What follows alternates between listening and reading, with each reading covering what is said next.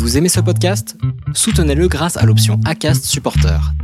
C'est vous qui choisissez combien vous donnez et à quelle fréquence. Cliquez simplement sur le lien dans la description du podcast pour le soutenir dès à présent. Hiring for your small business? If you're not looking for professionals on LinkedIn, you're looking in the wrong place. That's like looking for your car keys in a fish tank. LinkedIn helps you hire professionals you can't find anywhere else, even those who aren't actively searching for a new job but might be open to the perfect role. In a given month, over 70% of LinkedIn users don't even visit other leading job sites. So start looking in the right place. With LinkedIn, you can hire professionals like a professional. Post your free job on linkedin.com slash people today. Bon, alors aujourd'hui je suis avec euh, Maxime, et alors Maxime, à première vue, on pourrait penser qu'on n'a pas vraiment grand chose en, commun, et pour autant, on va voir ça. Il y a plein de choses qui peuvent se faire en parallèle. Tu es champion du monde de CrossFit. Euh, alors déjà, est-ce que tu peux te présenter s'il te plaît? Oui, alors je me présente, euh, donc Maxime Guillon, j'ai 43 ans, euh, je suis marié, père de trois enfants et euh, cet été, effectivement, j'ai gagné le titre de champion du monde de CrossFit en Master euh, 40-44, donc aux États-Unis à Madison. Et euh, voilà, je pratique un petit peu tous les sports depuis, euh, depuis que je suis, euh, bah, je suis gamin, donc, euh, donc voilà, voilà une présentation succincte. Top. Alors pour ceux qui ne connaissent pas, parce que là on est quand même sur une chaîne de trail, euh, est-ce que tu peux nous dire en quelques mots en quoi ça consiste exactement les, championnats du monde de CrossFit? Qu'est-ce que vous avez à faire? Quels sont les types d'épreuves? Euh, S'il y a beaucoup de monde, comment ça se passe? Alors, le crossfit, c'est simple en fait, c'est le sport de la préparation physique. C'est-à-dire que voilà, un Américain dans les années 70 a, a modélisé un petit peu ce qu'il entendait par préparation physique, et on retrouve un mélange d'un petit peu tous les sports avec euh, bah, la, la volonté de développer toutes les qualités physiques. Donc c'est, ça peut sembler euh, à l'opposé parfois entre euh, la pure endurance et par exemple la force, mais nous on va essayer de trouver le bon compromis avec des athlètes capables de faire un petit peu de tout. Alors moyennement, on va dire plutôt voilà, de façon plutôt euh, pas trop mal, mais pas spécialisée. Donc on va être capable de courir, de nager, de sauter, de soulever des charges, de faire de la gym, marcher sur les mains, des anneaux, etc. Donc c'est un mélange d'un petit peu tout. Et donc, euh, ben, pour comprendre ça, je peux, euh, vous parler voilà, des États-Unis cet été. La première épreuve, par exemple, c'était 7 km 5 de course à pied, pure et simple. Euh, donc tous les candidats au départ, le premier gagne, le dernier euh, ben, prend plus de points de retard. Euh, il y a eu d'autres épreuves comme de la natation, donc même chose, hein, c'est une course tout simplement. À chaque fois, c'est une course contre la montre. Il y a eu d'autres épreuves où on mélangeait du vélo, vélo statique avec résistance à air, mélangé avec de la marche sur les mains, avec des soulevés de charge. Il y avait une autre épreuve, c'était vraiment une épreuve pure d'haltérophilie où là, c'était soulever une charge maximale au- au- au-dessus de la tête pas, hum, d'un seul mouvement. Donc voilà, on se rend compte que c'est vraiment très varié. Euh, ça touche vraiment toutes les disciplines, tous les domaines, euh, toutes les parties du corps aussi. Donc euh, c'est très complet, très exigeant et voilà, en gros, pour une présentation très rapide. Au niveau de la finale aux États-Unis, dans ma catégorie, on était 20.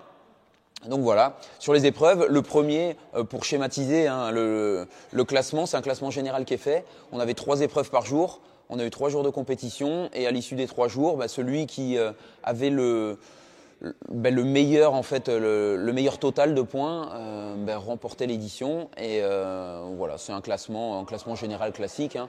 Une épreuve, le meilleur prend 100 points, le deuxième 90, etc., etc. C'est décroissant ou de 5 en 5, ça dépendait. Et, on fait le total à la- à l'arrivée. voilà, celui qui a le meilleur total gagne l'édition. Donc voilà.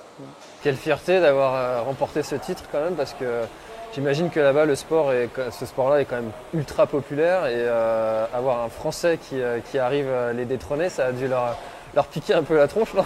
Ouais, c'est clair. Euh, c'est un sport, ouais, donc créé par un Américain, euh, pratiqué par euh, majoritairement par des Américains. Alors ça arrive, ça arrive en Europe, ça se développe dans toutes les régions du monde. La Chine également un, un marché qui se développe énormément en ce moment.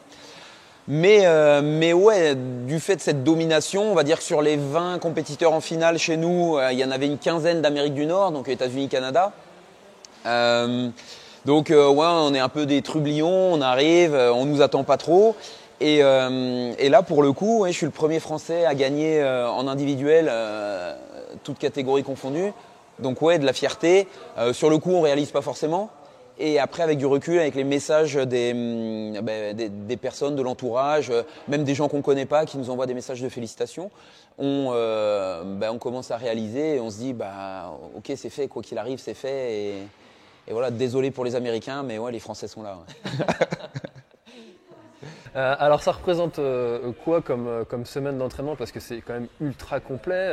mais si tu avais une semaine type à, nous partager, parce que pour qu'on se rende compte un peu du volume de sport que tu peux faire dans la semaine pour préparer un événement comme ça. Alors c'est- un petit peu délicat. Les, gens ont tendance à, à- se dire que plus on en fait, mieux c'est. Par rapport aux qualités physiques, nous qui entrent en jeu, il va y avoir quand même une nécessité de repos. Euh, savoir qu'une séance, par exemple, de force, pour être efficace, pour être bien tolérée et être bénéfique pour l'organisme dans cette filière-là, demande allez, 48 à 72 heures de repos derrière. Forcément, nous, c'est impossible vu le nombre de qualités qu'on a à travailler. Mais euh, on va quand même limiter le nombre de séances. C'est-à-dire sur une semaine, on peut partir euh, sur allez, entre 10 et 15 séances d'une heure et demie, on va dire. Voilà, une semaine, c'est à peu près ça. Donc, bon, par rapport aux gens qui font de, l'ultra, même euh, voilà, qui préparent des Ironman, des triathlètes, etc., c'est pas surprenant. hein. On parle de 35 heures euh, dans les phases pré-compétitives. Euh, nous, c'est pareil, on va travailler un petit peu. bah, de, la programmation se fait en fait par bloc. On va pas travailler deux séances par jour toute l'année. Le volume entre en jeu à, certains moments, l'intensité également, les deux vont se croiser, on va manipuler un peu ces paramètres et euh, jusqu'à arriver sur euh, les, semaines en pré-compétition où on va avoir de l'intensité mais très peu de volume finalement. Donc le volume on va le mettre à d'autres moments de l'année parce qu'il y a une grosse fatigue occasionnée, fatigue euh, physique, fatigue nerveuse et qui n'est pas souhaitable euh, à la veille d'une compétition. Donc euh, ça va être tout l'art de la programmation justement, d'arriver euh, suffisamment euh, fatigué au bon moment dans l'année, mais suffisamment reposé pour la compétition, avec euh, encore une fois cette envie de, voilà, de, de- tout déchirer le jour de la compétition. Bah, c'est tout l'art de, la- programmation. hein. Quand on a déjà qu'un seul sport à, préparer, ça, reste compliqué. Alors quand on a plusieurs, comme tu l'as décrit, avec des épreuves d'endurance, de, de- de- course à pied, de natation, de marche sur les mains, donc aussi un peu de, un peu de gym, ça doit être quand même assez, euh, particulier à se faire un programme d'entraînement pour, euh, tout ça. Euh, toi, tu te fais, tu accompagner, c'est toi qui fais tes, propres programmes? Alors moi j'ai la chance d'avoir été formé justement pour faire de la programmation. Je suis préparateur physique de formation. Donc c'est vrai que là-dessus j'ai investi du temps dans ma formation, mais ça me permet d'être autonome aussi. Et on se connaît bien.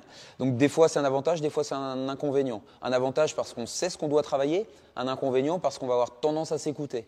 Donc il faut être suffisamment objectif, avoir une vision un petit peu euh, méta, hein, sortir et euh, s'observer de l'extérieur finalement pour, euh, ben, pour se dire ok là je dois faire ça ou ne pas faire ça.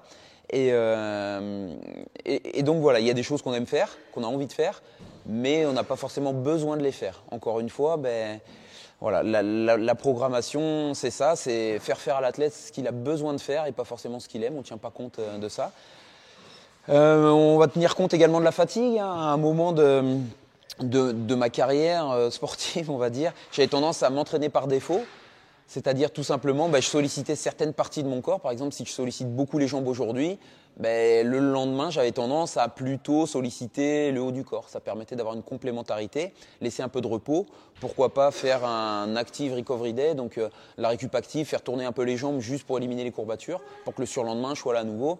Mais euh, à un moment dans la programmation, même chose, il faut mixer un peu tout parce qu'en compétition, tout est mixé. Donc il va falloir retrouver idéalement les conditions de la compétition ben, pendant l'entraînement, à une intensité moindre, hein, bien sûr.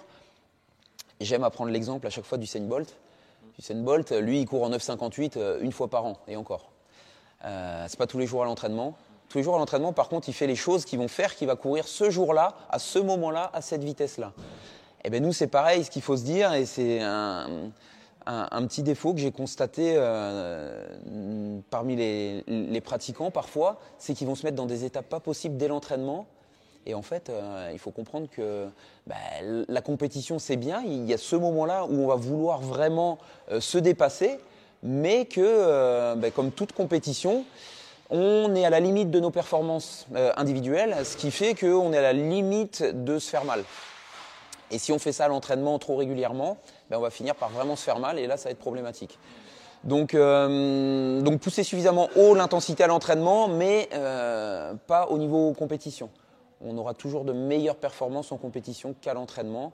en tout cas, c'est ce qu'une ce bonne programmation euh, va nous amener à faire. c'est souvent ce qu'on retrouve dans peut-être les, les, gens qui préparent les choses au début. Si tu n'as pas, si pas transpiré, si tu n'as pas des courbatures le lendemain, si tu n'en as pas chié, tu as l'impression de ne pas avoir travaillé. C'est ça. Alors que, alors que si. Oui, alors euh, je garde en mémoire justement euh, quand je faisais euh, mes formations en préparation physique, on, m'avait dit que les Kenyans, donc les Kenyans, bah, tu les connais mieux que moi, tu vois un peu le genre d'athlète que c'est, capable de courir à plus de 20 km/h sur un marathon. Ben, eux, allez, on va dire quasiment un entraînement sur deux, c'est de l'endurance fondamentale, c'est du volume, c'est finalement du footing à 12-13 km/h. Donc ce que ça représente pour eux, un footing à 12-13, euh, il faut s'imaginer nous, ce que ça représente pour nous. Et ça veut dire un footing en aisance respiratoire, allez, ça va être du 10 km heure, ça va être... Mais euh, ça permet de pas trop solliciter l'organisme, de garder des séances de qualité qui sont dédiées à ça et de pas tout mélanger finalement. Euh, dans, le passé, je courais beaucoup avec des gens, ben, j'avais des amis qui couraient à 15 km heure. Leur entraînement, c'était à chaque fois 1 heure à 15 km heure.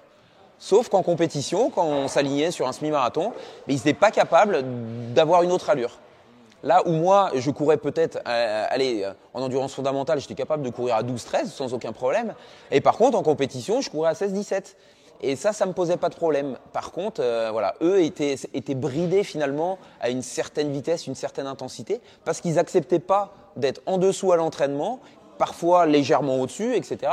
Comme avec les séances de VMA, VMA courtes, où on va développer vraiment de la vitesse. Mais euh, voilà, il faut se dire qu'il y a des moments pour le faire, et encore une fois, quel que soit le sport, c'est l'intérêt d'un bon entraîneur, d'un bon préparateur aussi, c'est savoir quand ne pas mélanger les genres et quand les mélanger. Pas faire systématiquement la même chose en se disant, ok, allez, je cours toujours à fond, une heure, plus vite que je peux. Concrètement, au début on progresse, mais au bout d'un moment, les progrès ont tendance à stagner. Et alors tu me disais euh, que, euh, avant qu'on prépare l'échange qu'en euh, CrossFit tu avais une pyramide avec chaque chose qui venait se mettre l'une après l'autre pour arriver au niveau maximal qui est tout en haut les exercices purs de CrossFit. tout en bas c'était donc l'alimentation. C'est ça. Est-ce que toi tu as, une rigueur alimentaire qui est vraiment très stricte ou finalement tu te laisses quand même plutôt, plutôt te faire plaisir et, ou c'est vraiment cadré et très strict pour arriver au niveau champion du monde?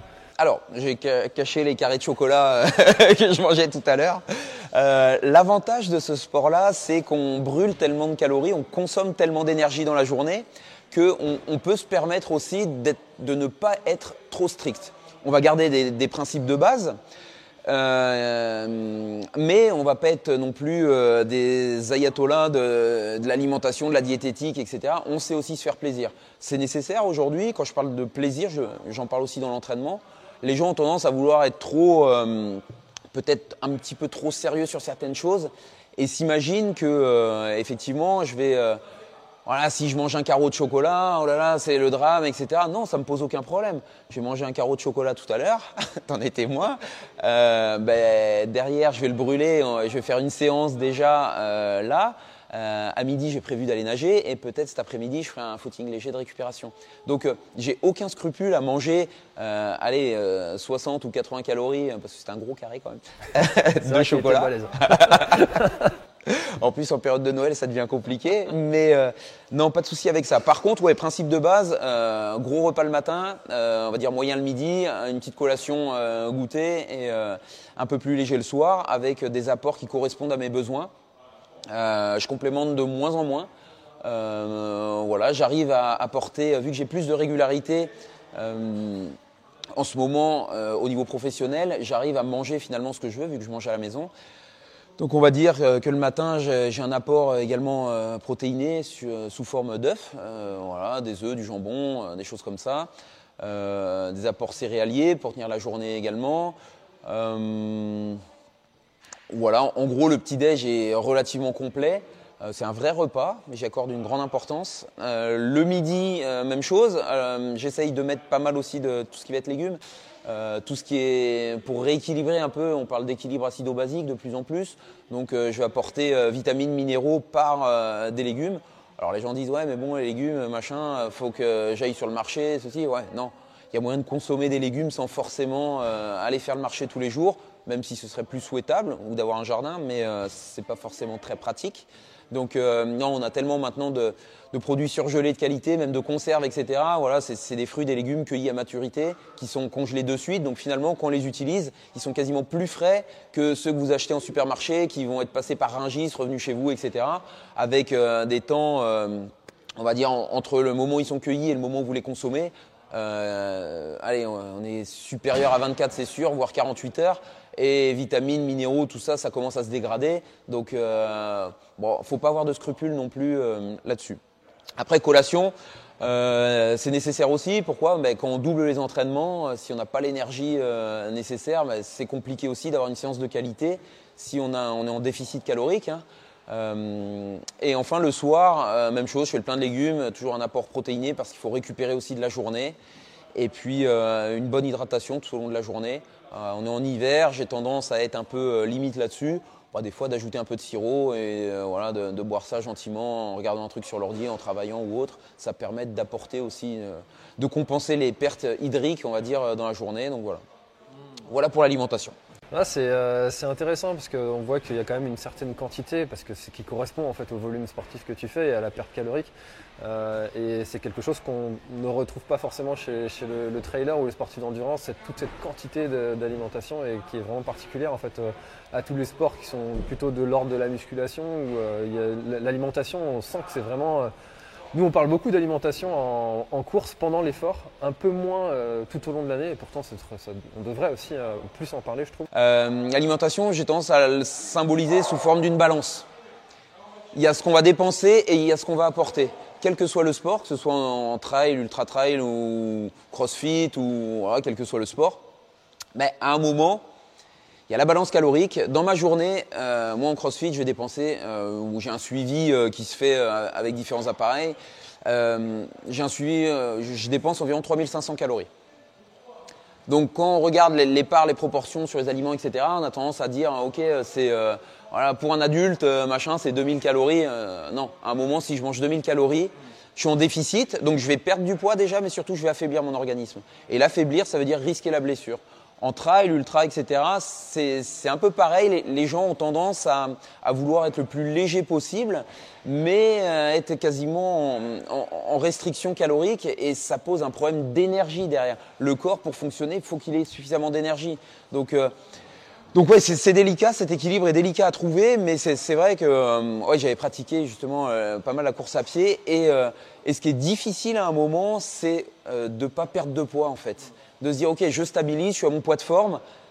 Attention, je surveille. Pourquoi? Pas parce que j'ai peur de prendre du poids, mais parce que j'ai peur d'en perdre. Et en fait, euh, la balance, elle peut être utile dans ce cas-là. Euh, juste pour dire, OK, est-ce que je suis stable ou pas? Pas pour dire, OK, par rapport à ma taille, mon IMC, etc.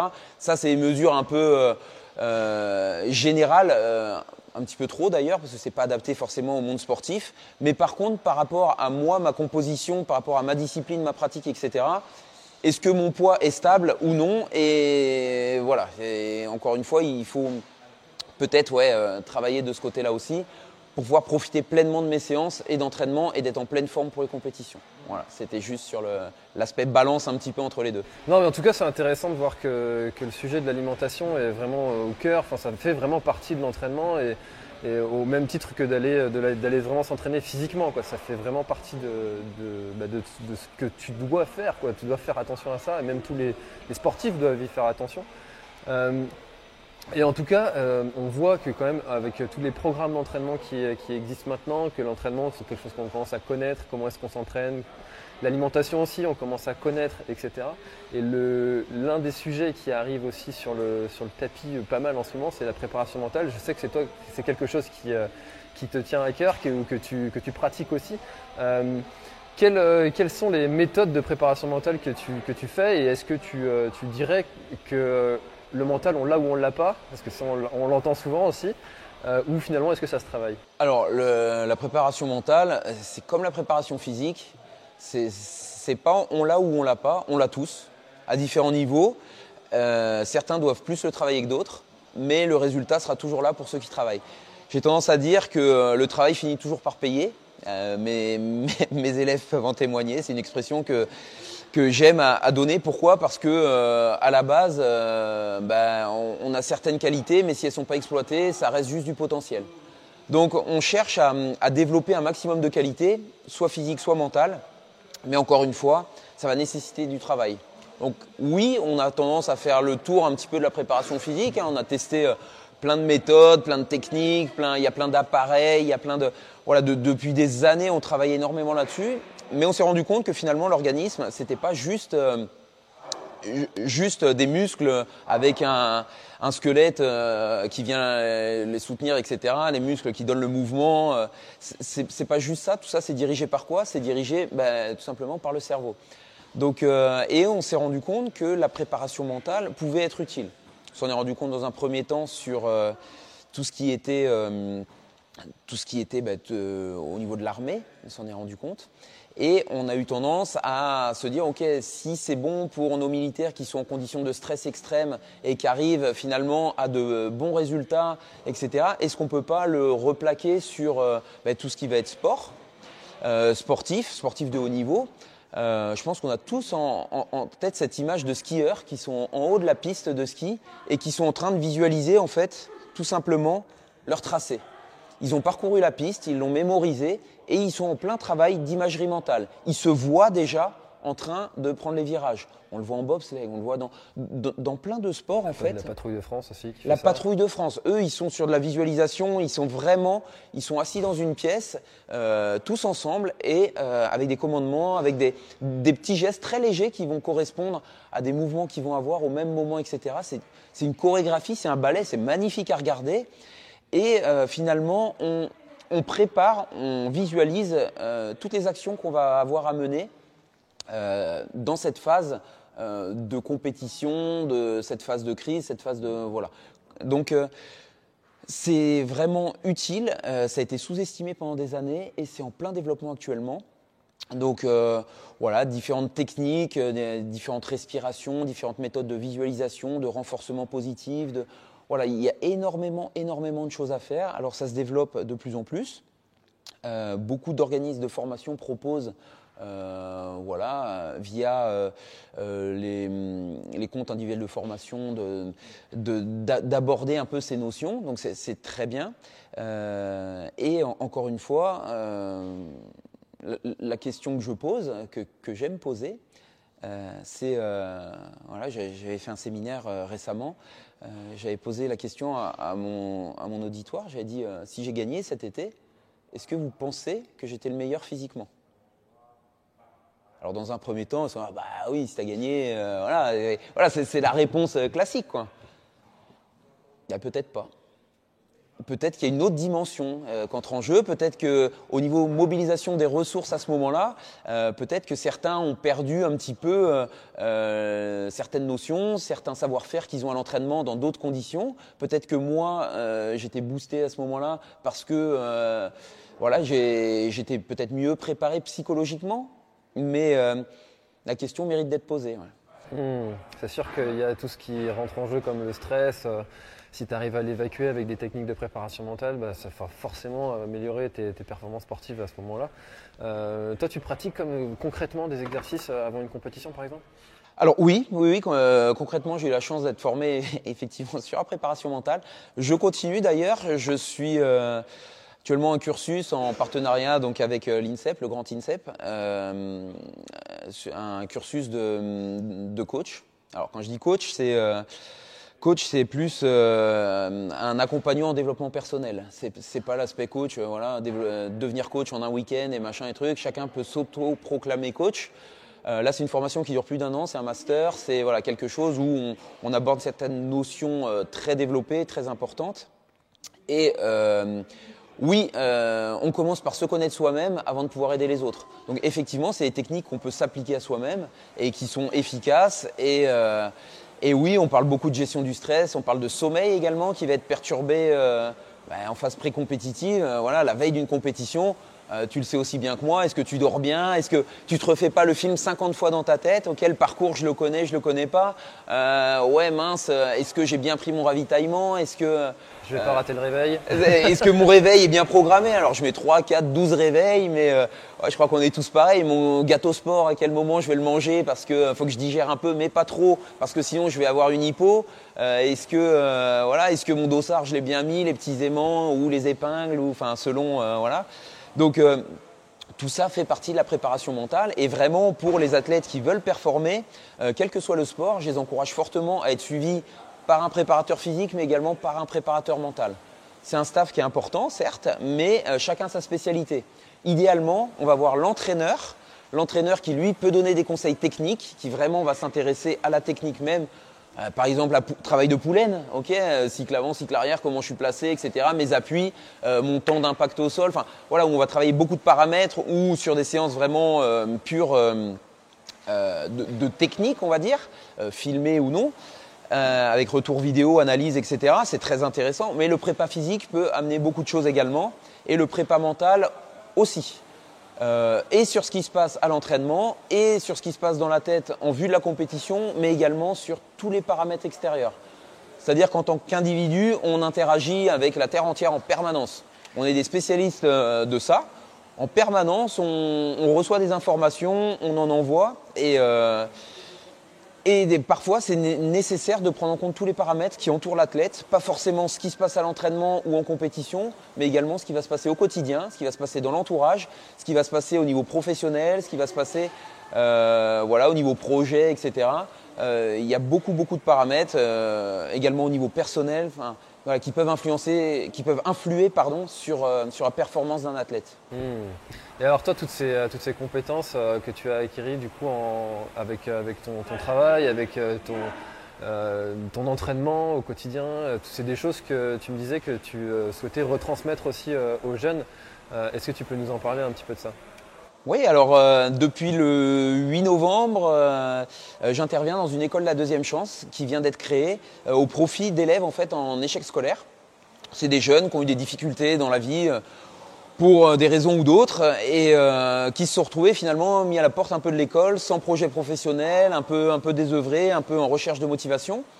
Et le, le, but, ça va être de les aider à construire un projet professionnel, donc en lien avec le monde de l'entreprise ou de l'armée, en fonction de, voilà, des projets de, ces jeunes. Et nous, on va les soutenir, on va les accompagner et on va leur redonner un cadre institutionnel pendant six mois dans un premier temps en présentiel.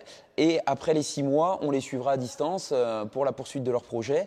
Mais encore une fois, oui, depuis, euh, des années, hein, euh, j'accorde une importance primordiale, fondamentale à la transmission. acquérir de l'expérience, acquérir des données, des connaissances, des, c'est super. Les garder pour soi, ça sert à rien. Euh, concrètement, si je partage pas, si j'amène pas les autres à, progresser, à se développer dans un, domaine pardon, euh, que je connais, dans lequel j'ai peut-être fait quelques erreurs et euh, voilà, je veux éviter qu'ils fassent les mêmes erreurs, je veux qu'ils progressent et je veux leur donner une chance aussi ben, qu'on leur a pas forcément donné jusque-là. Donc, et à ces jeunes-là, et euh, également euh, aux personnes autour de moi euh, via différents séminaires que je fais le week-end dans les box de CrossFit où je partage mon expérience de préparateur physique mais également de préparateur mental pour donner des bases, des outils simples et qu'on peut de suite mettre en application de façon seule. Mais encore une fois, donner des outils c'est bien, il faut apprendre à s'en servir. Ça demande un peu de travail et de la volonté. Mais encore une fois, j'ai dit tout à l'heure, le travail finit toujours par payer. Donc, euh, donc voilà, courage à eux. et euh, je suis toujours là, donc euh, pas de soucis s'ils ont des questions. voilà. Et, mes élèves que je suis sur l'école de la deuxième chance et, et, et, ceux que je suis via les séminaires ou autres. Donc c'est toujours enrichissant pour moi également de partager. enrichissant pour eux, je l'espère en tout cas. Donc je fais tout pour voilà, partager tout ce que j'ai. Donc voilà. En tout cas, dans cette école, ça doit être euh, très gratifiant pour eux de voir que des, personnes s'intéressent à leur parcours, à leur avenir, et puis que enfin quelqu'un croit en eux, parce que c'est peut-être quelque chose qu'ils ont manqué euh, durant toute leur enfance, pour, certains. Euh, et, cet, apport que toi tu, leur amènes, ça doit être juste génial pour eux. Enfin, ils doivent t'exprimer de la gratitude derrière ou, pas trop, ils ne se rendent pas, pas forcément compte comment c'est l'échange qu'il y a entre eux et toi? Alors c'est, il, y a, un peu des deux, je dirais. C'est, un peu délicat pour eux. Pourquoi? Parce que effectivement, ils n'ont pas les mêmes repères euh, forcément que nous, euh, pas les mêmes façons de s'exprimer, pas les mêmes façons de constater les choses, etc. Hum, souvent, je leur dis ce qu'ils ont besoin d'entendre, mais pas ce qu'ils ont envie d'entendre. Et des fois, ça fait mal. Parce que, encore une fois, euh, on, est préservé de beaucoup de choses, mais à un moment, quand on doit faire un constat sur une situation, ben, il faut être amené à le faire. Il ne faut pas se voiler la face, il faut regarder la réalité en face. Et si on veut avancer, si on veut construire quelque chose, il faut savoir où on en est vraiment. Si personne nous le dit, ça peut poser un problème de, voilà, d'objectivité de, la situation. Donc, encore une fois, quand une personne vous dit quelque chose, c'est un fait. Quand beaucoup de personnes vous disent la même chose, ça devient un consensus et là, ça vaut peut-être le coup d'écouter. Donc, euh, on est toujours bienveillant dans la formation, mais euh, on a une approche un peu différente des formations qui ont été amenées à faire. Euh, on se sert de différents outils, que ce soit justement du sport, c'est un vecteur, mais surtout pour euh, développer certaines valeurs, des valeurs de cohésion, des valeurs d'entraide, leur montrer que finalement un groupe, tout comme est la société, c'est pas juste un frein pour eux, c'est pas juste quelque chose qui leur impose une façon d'être, une façon de penser, etc. Non, on est toujours libre au sein de ce groupe. Mais si on interagit avec eux de façon euh, optimale, de façon euh, constructive, ben on va en tirer quelque chose pour soi. Et c'est le constat qu'ils sont en train de faire. Ça fait pas si longtemps que ça qu'on a commencé, ça fait trois semaines. Mais déjà, on a un esprit de groupe qui a été mis en place euh, par rapport à certaines épreuves, certaines difficultés qu'ils ont vécues, qu'on leur a imposées volontairement des situations problématiques, mais ils s'en sont très bien sortis.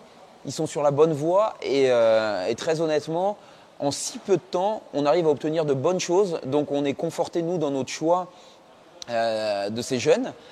Et euh, on a envie d'aller loin avec eux, on a envie vraiment de, concrétiser ça au niveau professionnel, parce que toutes les valeurs en fait qu'on qu'on acquiert par le sport, par des épreuves, par des, des, obstacles rencontrés dans la nature ou autre, ça se transpose très facilement sur des qualités utiles à un employeur, euh, utiles au monde de l'entreprise. Et euh, c'est ce qu'on veut leur amener à constater et leur amener aussi à, communiquer en fait. Donc, euh, voilà, des, débuts très prometteurs et encore une fois, je suis persuadé qu'on est dans la bonne direction. Donc on va continuer. Et puis euh, rendez-vous dans 5 mois pour le résultat, mais euh, c'est très encourageant déjà. En tout cas, c'est une belle mission, euh, je trouve, d'essayer d'aller travailler avec ces, jeunes-là. Ça, va être très enrichissant aussi personnellement pour toi, d'aller à leur rencontre et, aussi de leur apporter toi toute ton expérience. Oui, alors encore une fois, j'ai dit tout à l'heure, on, apprend autant qu'on leur apprend. J'ai appris beaucoup sur moi-même. Pourquoi? Parce qu'ils ont des codes, des références complètement différentes des miennes. Euh, J'étais dans l'armée pendant des années. il y avait certains codes qui étaient mis en place, certaines façons de, se présenter, etc., euh, qui correspondaient à ce milieu-là. Et là, on touche un milieu complètement différent avec des jeunes, euh, voilà, des, jeunes d'aujourd'hui, avec d'autres façons de penser, de se voir, de s'habiller, de répondre, donc c'est un peu un choc des cultures, mais euh, donc ils, apprennent, mais j'apprends beaucoup également. Est-ce qu'il y a une nécessité à, transposer moi ce que j'ai vécu dans un monde civil Pas forcément non plus. Donc, euh, encore une fois, il y, a, un juste milieu qu'on trouve, qu'on apprend à trouver et qu'on trouve, et qui va faire qu'on va pouvoir avancer euh, ensemble vers leur projet. Et, et c'est sûr que comme moi, euh, on ne va pas ressortir indemne de cette expérience. Donc euh, c'est formidable et ouais, j'ai qu'une hâte, c'est de poursuivre dans cette voie. Donc euh, continuer à aider les jeunes de cette façon ou d'une autre, quoi qu'il arrive. De toute façon, je reste dans cette volonté de, transmettre et d'aider du mieux que je puisse. Donc voilà. alors est-ce qu'on aura la chance de te revoir ou est-ce que tu vas remettre ton titre en jeu en 2022 sur, sur les prochaines compétitions de championnat du monde en 2022 alors euh, oui, ouais, le titre est forcément en jeu. Euh, surtout que je suis attendu maintenant. Hein. les Américains ont soif de revanche. Hein. déjà, je, pense à eux, tous les autres aussi, bien sûr. Euh, le, système de qualification est un peu particulier en CrossFit, c'est-à-dire que bah, dans la catégorie, on part à 20 000. sur une première étape où on se filme chacun dans sa box, chacun dans son club, chacun dans son garage.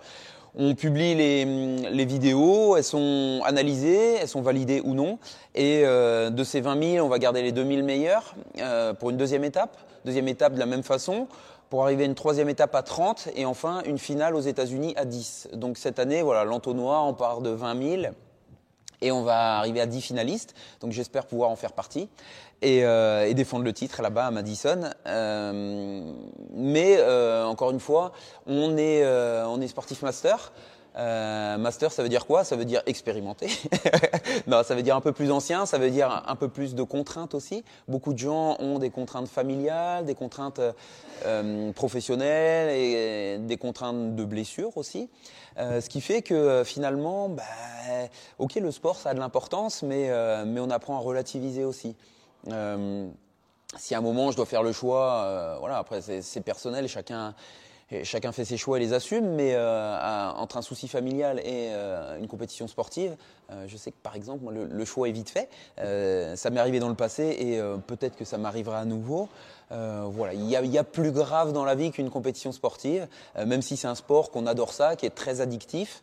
on est tous passionnés, que ce soit de trail, de crossfit, mais mais à un moment, ouais, quand voilà, on, prend un peu de recul, objectivement, est-ce que ça a tant d'importance que ça? Est-ce qu'il n'y a pas autre chose aussi dans la vie? Euh, Voilà, chacun, encore une fois, euh, j'aime dire que chacun fait ses choix et les assume. Euh, moi, ma vision, elle est claire. Hein. J'ai eu la chance de vivre ce que j'ai vécu, quoi qu'il arrive. C'est fait. et euh, on t'enlèvera pas? Exactement. Et je ferai tout pour, ouais, pour, pour comment, pour donner ce que j'ai à donner sur la compétition mais ça ne se fera pas au détriment du reste et en détriment d'une certaine éthique, de voilà, d'une mentalité que j'ai aussi. Et voilà, c'est un ensemble de choses, de valeurs.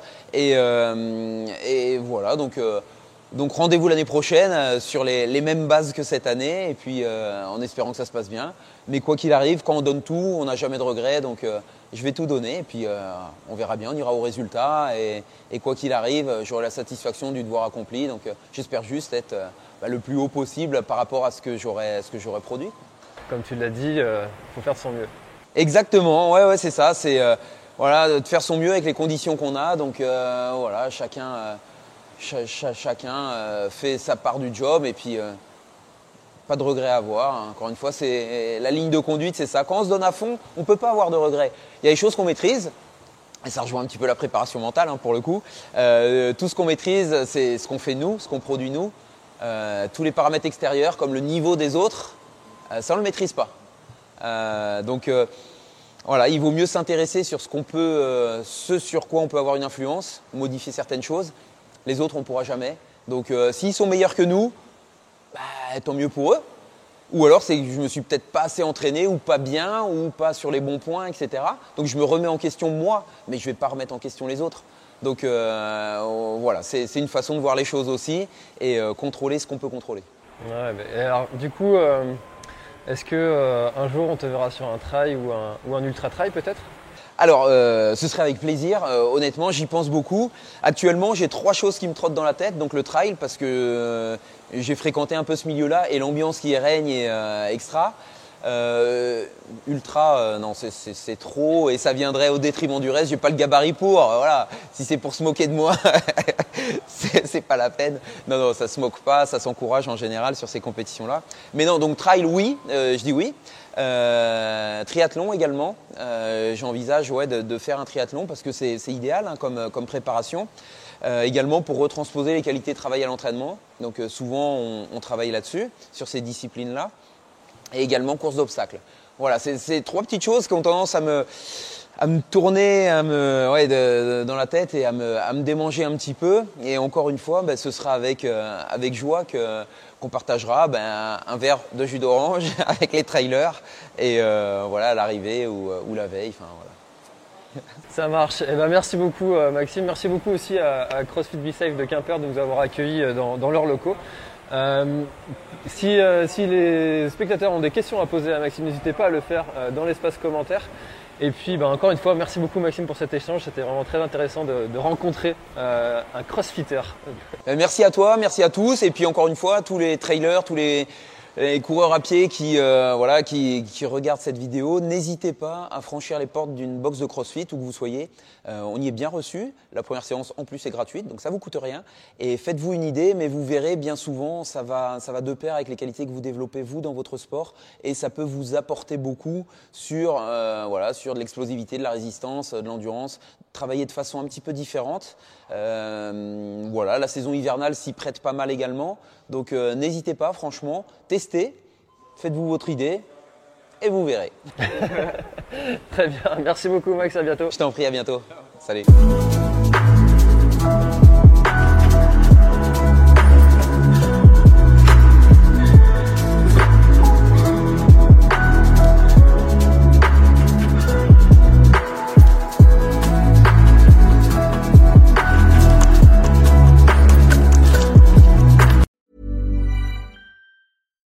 On a budget, quality is non-negotiable. That's why Quince is the place to score high-end essentials at 50 to 80% less than similar brands. Get your hands on buttery soft cashmere sweaters from just 60 bucks, Italian leather jackets, and so much more. And the best part about Quince, they exclusively partner with factories committed to safe, ethical, and responsible manufacturing. Elevate your style without the elevated price tag with Quince. Go to quince.com slash upgrade for free shipping and 365-day returns. Voilà, l'épisode est terminé, j'espère qu'il t'a plu. Je t'invite à aller checker NAC, comme je t'en ai parlé au tout début de l'épisode, avec le code PlanetTrail, P-L-A-N-E-T-E-T-R-A-I-L. Tu auras moins 15% sur ta commande. Et moi, je te souhaite un très, très, très, très, très bon footing, très bon trajet. Bref, ce que tu es en train de faire, je te le souhaite un très bon. Allez, à bientôt dans un prochain épisode. Bye bye.